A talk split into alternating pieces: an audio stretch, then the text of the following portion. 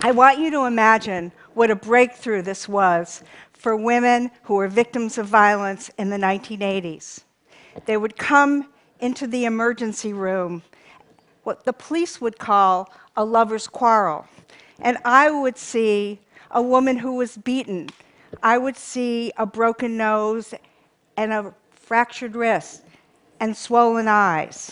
And as activists, we would take our Polaroid camera, we would take her picture, we would wait 90 seconds, and we would give her the photograph. And she would then have the evidence she needed to go to court. We were making what was invisible visible. I've been doing this for 30 years. I've been part of a social movement that has been working on ending violence against women and children. And for all those years, I've had an absolutely passionate and sometimes not popular belief that this violence is not inevitable, that it is learned, and if it's learned, it can be unlearned, and it can be prevented.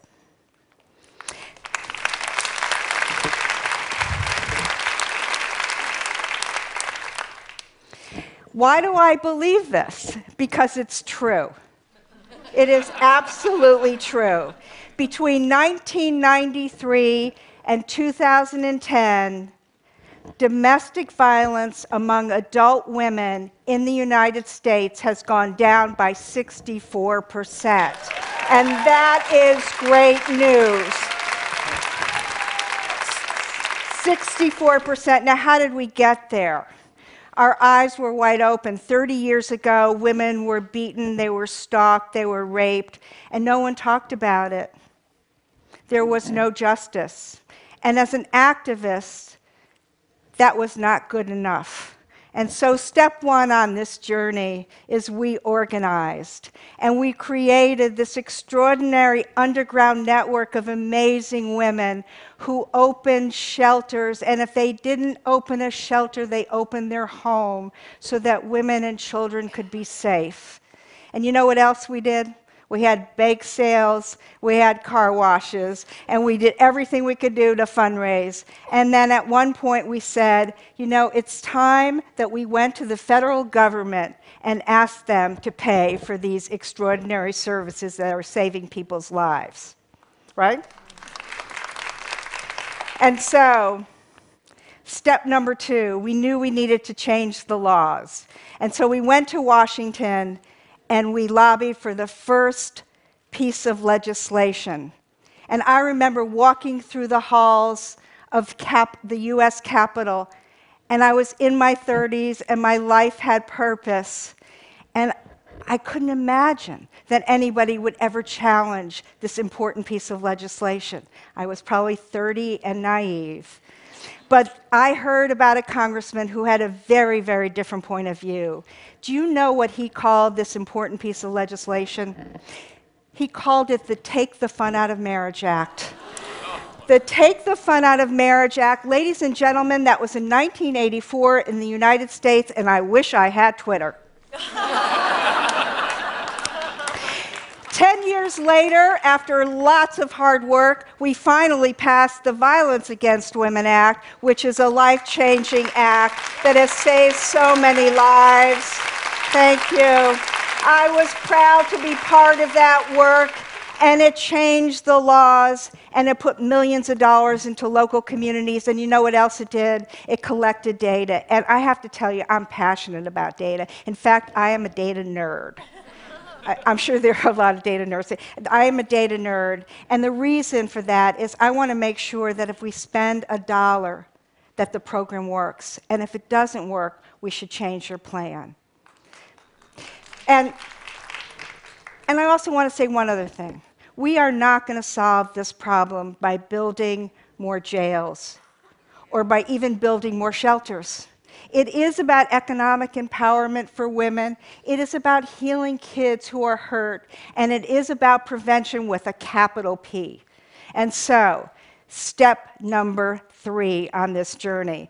We know if we're going to keep making this progress, we're going to have to turn up the volume, we're going to have to increase the visibility, and we're going to have to engage the public. And so, knowing that, we went to the Advertising Council and we asked them to help us build a public education campaign. And we looked around the world to Canada and Australia and Brazil and parts of Africa. And we took this knowledge and we built the first national public education campaign called There's No Excuse for Domestic Violence. Take a look at one of our spots. Where's, where's dinner? Well, I thought you'd be home a couple of hours ago, and What- I what- put everything away. What- so what I is did- this? Pizza? You had just called me. I would have Dinner, known what. dinner ready is pizza. Honey, please don't be so loud. Please don't. Let go of me! Get in the kitchen! No!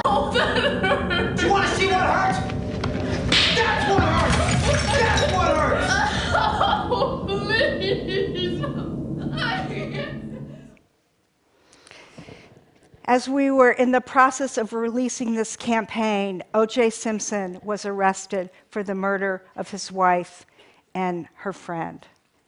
We learned that he had a long history of domestic violence. The media became fixated.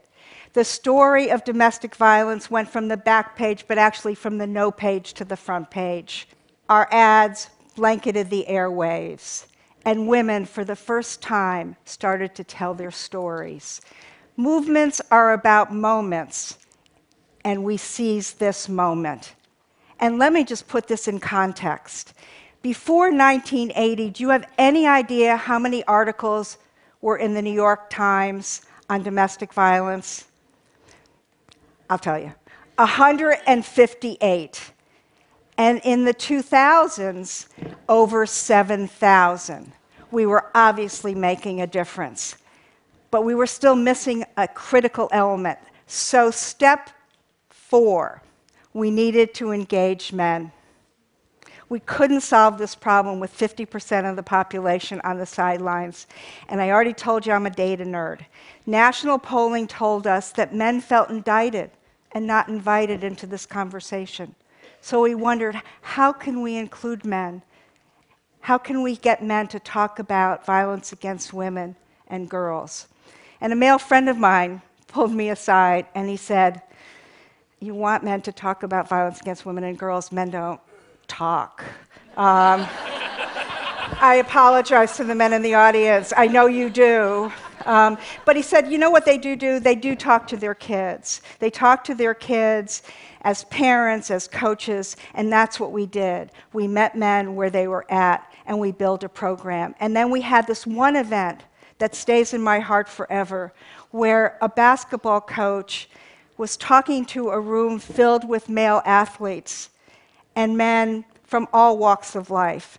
And he was talking about the importance of coaching boys into men and changing the culture of the locker room and giving men the tools to have healthy relationships. And all of a sudden, he looked at the back of the room and he saw his daughter and he called out his daughter's name, Michaela, and he said, Michaela, come up here.